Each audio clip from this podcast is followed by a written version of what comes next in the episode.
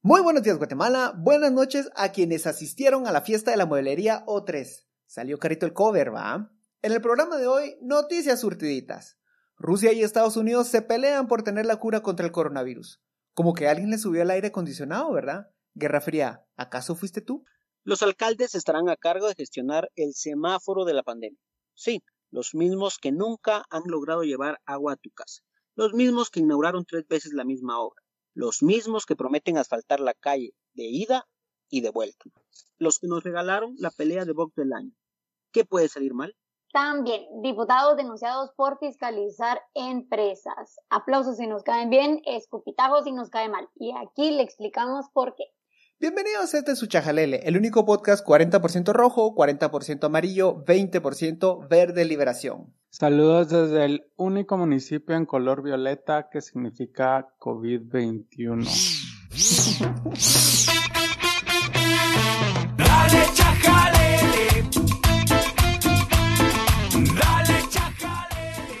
Buenos días, buenas noches, buenas, buenas las tenga, mejor se les ponga. Bienvenidos a este su episodio número 26. Me acompañan una vez por semana estos semáforos muy coloridos, muy emocionados.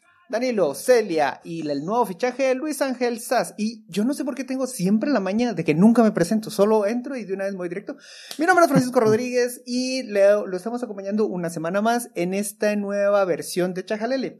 Les queremos hacer el anuncio que a partir de hoy vamos a tener tres versiones del Chajalele. El surtidito, que es como el de hoy, vamos a tener noticias varias. El específico, que todavía le estamos masticando un nombre más, más, más pegón. y ya vamos a empezar con las entrevistas, invitazos así, bien coquetos. Ya estamos con ganas de salir a la calle y como usted ha estado leyendo esta semana, ya hay algunas noticias que nos están dando las esperanzas.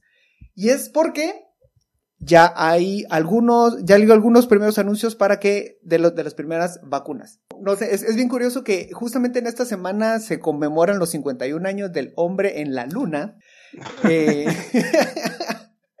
el hombre en la luna y en, vuelve, pareciera que estamos otra vez en la Guerra Fría. Hay una competencia entre Rusia, Estados Unidos, China. Voy directo a contarles cómo son los avances de, la, de las vacunas en esta semana. Primero, Estados Unidos ya anunció que los, los, experimentos que está realizando con, eh, para estimular el sistema inmunitario de los pacientes en los que está aplicando los estudios ya están reaccionando como esperan. Las, la siguiente fase planean empezar alrededor del 27 de julio. Bueno, hay un estudio de alrededor de 30 mil personas sobre las que están probando. Rusia, por su parte, también planea ya producir 30 millones de dosis a una vacuna experimental. El potencial también, ellos tienen también el potencial de fabricar 170 millones de vacunas para el extranjero. Primero quiero dejar en claro dos cosas.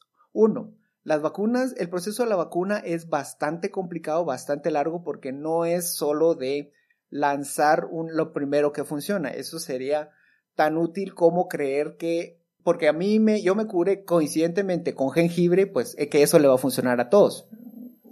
Yo no sé, yo no sé ustedes cómo han visto que la gente se ha estado tratando de curar en estos días.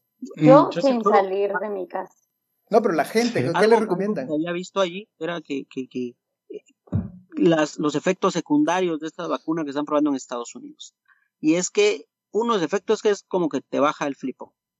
Estás platicando y te desmayas. Te levantas, vas, estoy bien, te desmayas.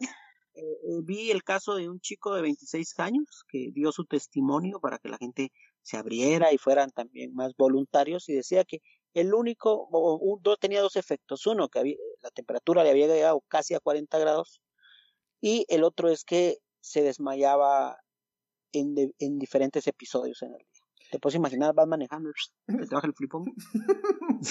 te desactivas. Pura, pura factura pendiente de, de Deoxa. Yo sé por qué yo no soy médico, ni soy bacteriólogo, ni nada de eso al respecto, como se le llame, pero considerando que ya le va dando COVID como seis veces y eh, saliendo sano del COVID, eh, creo que deberían fabricar el antídoto a partir de las células de Jair Bolsonaro. Maldito. y es como que él es la clave. Él es el enviado. Lo que pasa es de que Él sus- debería donar su plasma al Roosevelt. De él necesitamos Mira, plasma. O sea, la cura del COVID va a ser que vayan llevando a Jair Bolsonaro de país en país, drenándolo. de su- de su- Es de el redentor, es el nuestro redentor y no lo hemos visto. Ustedes porque tienen un sesgo ideológico no lo quieren aceptar. Ahora, lo, lo importante con, para entender lo de las vacunas es que todo lleva un proceso. La primera fase es, eh, la, hacen en ensayos de laboratorio, la segunda fase la hacen en, en animales, la tercera fase ya empieza en, en personas. El asunto es que no pueden hacerlo tan rápido porque tienen que medir los, los efectos a corto, mediano y largo plazo. Usualmente una vacuna de normal tendría que durar su producción en 18 meses y aquí están haciendo muy arriesgadamente los, los, primeros ensayos y ya están dando los, ya tenemos resultados al corto plazo. Está pendiente de ver cuáles son los efectos al mediano plazo. Ahora, aquí viene lo picosito de la Guerra Fría. Y es que una nota del país que vamos a adjuntar en, las redes sociales, que usted- que es público, está casi que calientita porque la publicaron hace un momento. Dice, Reino Unido acusa a Rusia de intentar robar datos de la vacuna contra el coronavirus. El gobierno británico acusa al grupo conocido como APT-29 de haber emprendido una serie de ataques informáticos a partir de febrero. Este grupo APT, eh, vinculado a, a los rusos, también conocido como los Duques o Cozy Bear, Ah, son, son cuates. tiene un, un Los antecedente. ositos cariñositos se llamaban en los 80. tienen un antecedente pues bien particular y es que han sido vinculados con los hackeos contra el Partido Demócrata estadounidense durante la campaña de, los- de las elecciones de 2016. Me imagino esta reunión en la que están poniéndose de acuerdo Estados Unidos, Canadá, eh, Reino Unido, están quejándose porque les están robando los datos con, con, con virus espías y de repente alguien menciona a los ositos cariñositos y Trump empieza a sudar frío porque a lo lejos le suena que alguien le echó la mano. Es como, empezaría como una postura como, mira mucha, pero ¿realmente queremos ser tan egoístas con nuestra información? Es decir, yo estoy en contra de, de todos los ataques y estoy en contra de la invasión rusa, pero ¿tenemos que ser egoístas en este momento? ¿No creen que el Tenemos coronavirus... que repetir esto, mucha. Uno Tenemos tiene que- aprender de la historia precisamente para no repetirla. Queremos volver a pelearnos con nuestros hermanos rusos que nos han dado tan buen vodka, que tienen este clima tan privilegiado. De Nos verdad. mandaron Pero-. Ah, Eh, Que eso- nos dieron a las No, tatu. a, a mí no me desconfiado, pero a mí, a mí me han desconfiado, pero desde febrero. Es decir, les intentaron robar información desde febrero. Si en febrero todavía no, no había como casos, tantos casos que eh, en, en, en, en Europa, pues, entonces, uy, Es como... no entiendo esos. Yo también soy medio escéptico porque no los demócratas hicieron como dos años de investigación y al final no terminó en nada porque no habían pruebas de que, o sea, Rusia hizo unos memes así de que y unas fake news de que Hillary Clinton era, tenía unas así orgías satánicas o así. la pizzería no, de, de Hillary. No creo que tanto haya sido causa de los rusos. Es Pero... Yo solo quiero decir, yo solo quiero decir que Pancho está usando una fuente desactualizada porque vieron cómo se jactó así como de lo acaban de publicar en el país, allá donde ahorita ya es de día y acá es de noche. A mí la noticia me llegó de Washington Post a las siete y media de la mañana, Pancho. Ah, bueno, bueno, pero es que lo que pasa es de que yo quería ver si el país le creía al Washington Post, entonces para mí es más fiable. o sea. Pero hablando de cosas, desastres y gente que se inventa datos, los alcaldes. Eh, Sas, ¿qué nos tenés que contar? Bueno, los alcaldes, los est- estos seres incomprendidos eh, que se pelean ahí para, para, para ayudar a las personas, eh, que eh, ponen rocas gigantes en las entradas de sus municipios para que no entre el COVID, porque seguramente pensarán que van en un carro 4x4. Ellos van a ser los encargados o parte de, de este sistema de, semáforo que nos va a guiar para, para salir de, del COVID o la COVID, como se dice que hay que Le se COVID. dice le COVID. Ay, Entonces nos dirán si está, los alcaldes ayudarán a saber si estamos en rojo, naranja, amarillo o verde. Espero no se confundan y no piensen que es el color de su partido político. Vamos, ahí iríamos perdiendo 3-0. Eh, yo creo que, que, que espero, no, no creo, espero que, que sean un poco sensatos el gobierno y no le deje mucha responsabilidad de este tema a los alcaldes. Ya vimos cómo, cómo manejan eh, est- estos casos. Está la experiencia de México, donde los alcaldes eh, evitaron que información de personas contagiadas llegara a- al gobierno federal y así se tomara decisiones. Entonces habrían todo, habrían, era una fiesta en cada, en cada pueblo. ¿Ustedes cómo piensan que será acá? ¿Creen que, que sí va a haber uy, restricciones? Aunque supuestamente son los datos por cada eh, 100.000 habitantes los que van a hablar, pero, pero no sé, ¿cómo creen que será acá? A ver, nosotros nos pusimos a preguntar en Twitter. El momento que estamos grabando todavía quedan 24 horas, así que cuando usted escuche, eh, si usted escucha este podcast recién salió, todavía va a estar abierta la encuesta. Eh, Nos pusimos a imaginar cómo podrían reaccionar algunos alcaldes. Por ejemplo, en el Tres Quiebres nos imaginamos que él, una de estas tres, o soldaría las puertas de todos, o, o pondría un duelo de boxeo contra un toro disfrazado de coronavirus para cachimbearlo, o, y esa creo que es la, y esa es la que va ganando en este momento, administraría cápsulas de Charver 500 a todos los vecinos. Quiño- Ricardo Quiñones, creemos que opción A, jugaría Ouija para preguntarle a Arzu dónde hacer otro paso a desnivel. Opción B, jugaría Ouija de nuevo. Jugaría Ouija de nuevo porque se le olvidó preguntar qué haría, qué, qué- qué Sí. tenía que hacer con el coronavirus. Opción C, recontrataría a Patricia Arzú para que le arregle los jardines y nos olvidemos del COVID. Hay una nota que sacó, ya no voy a decir la fecha cuando la sacaron porque Celia me regaña, y sacó con criterio. Seguramente está recién salidita, no se preocupe. A ver, ¿dónde es que la tengo? Y ahí está. Una, una nota que sacó con criterio y es como en San Vicente de Pacaya ya tienen un- un- una respuesta para reaccionar al semáforo y es básica y básicamente y por alguna razón involucra armas.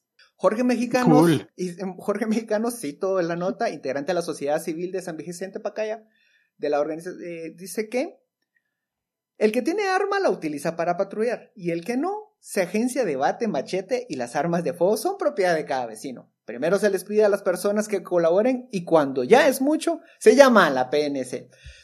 No sé si qué tan buena idea Muy es gestionar. civilizado el asunto. Sí, no, no sé qué tanto apele al diálogo.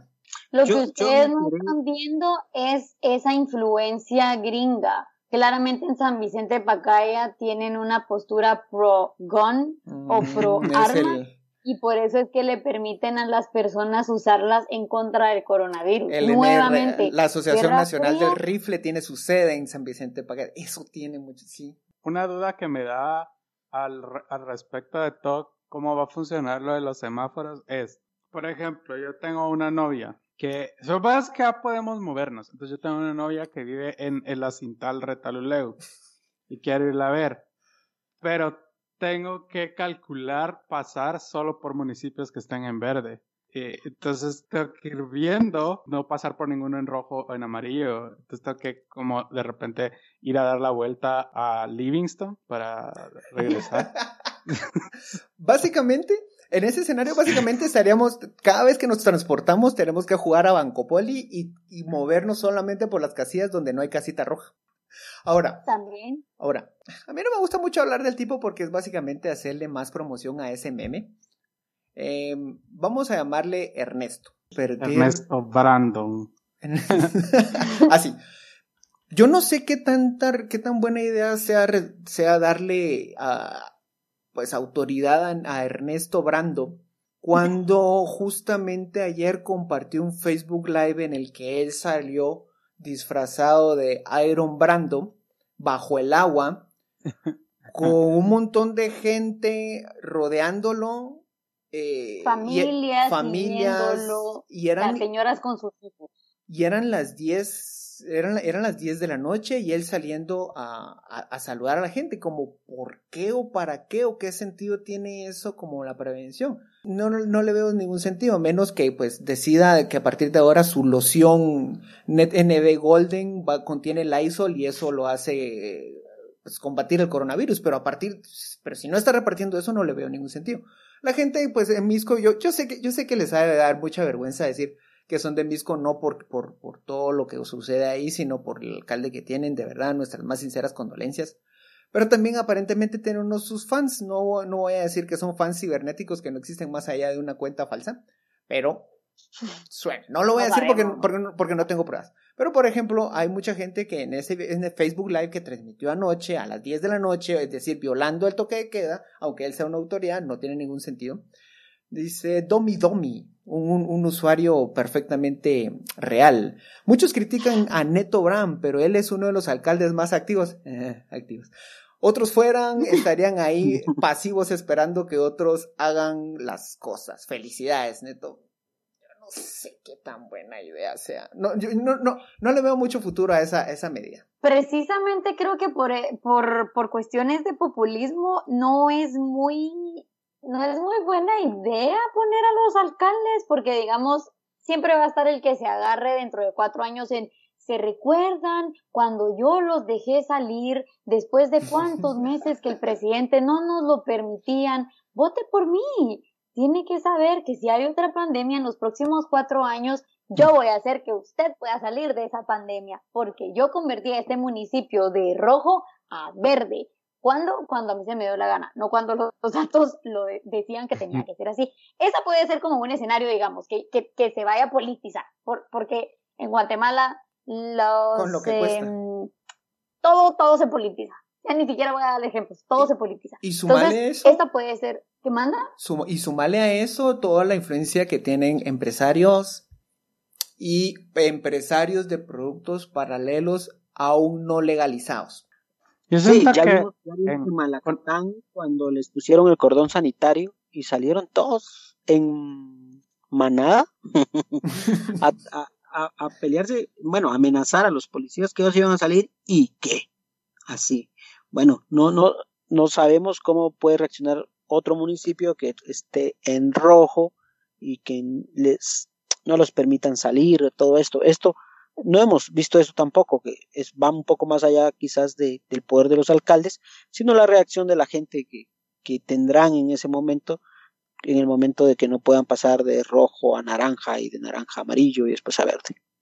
Yo siento que una de las razones que me gustaría vivir en Misco es porque ¿qué hago que en vez de que solo te avisen si ya tu municipio en qué color amaneció, no, salgas a la ventana y pase tu alcalde, Ernesto Brandon, con una licra y portando únicamente licra y tirantes del color del que están, así como amarillo. Ah, es amanecido ese amarillo.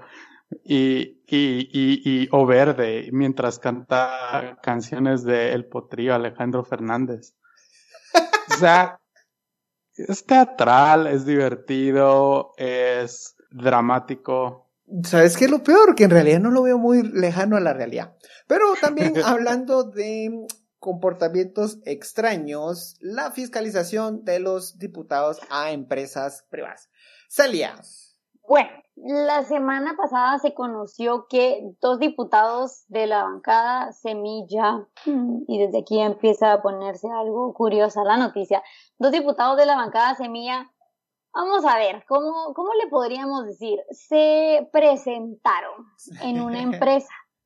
Eh, y pues ellos dijeron, mire, ¿será que me deja pasar? Ah, casualmente venimos con este señor aquí de la PDH, que es el defensor de las personas trabajadoras, pero solo queremos ver qué está pasando en la empresa.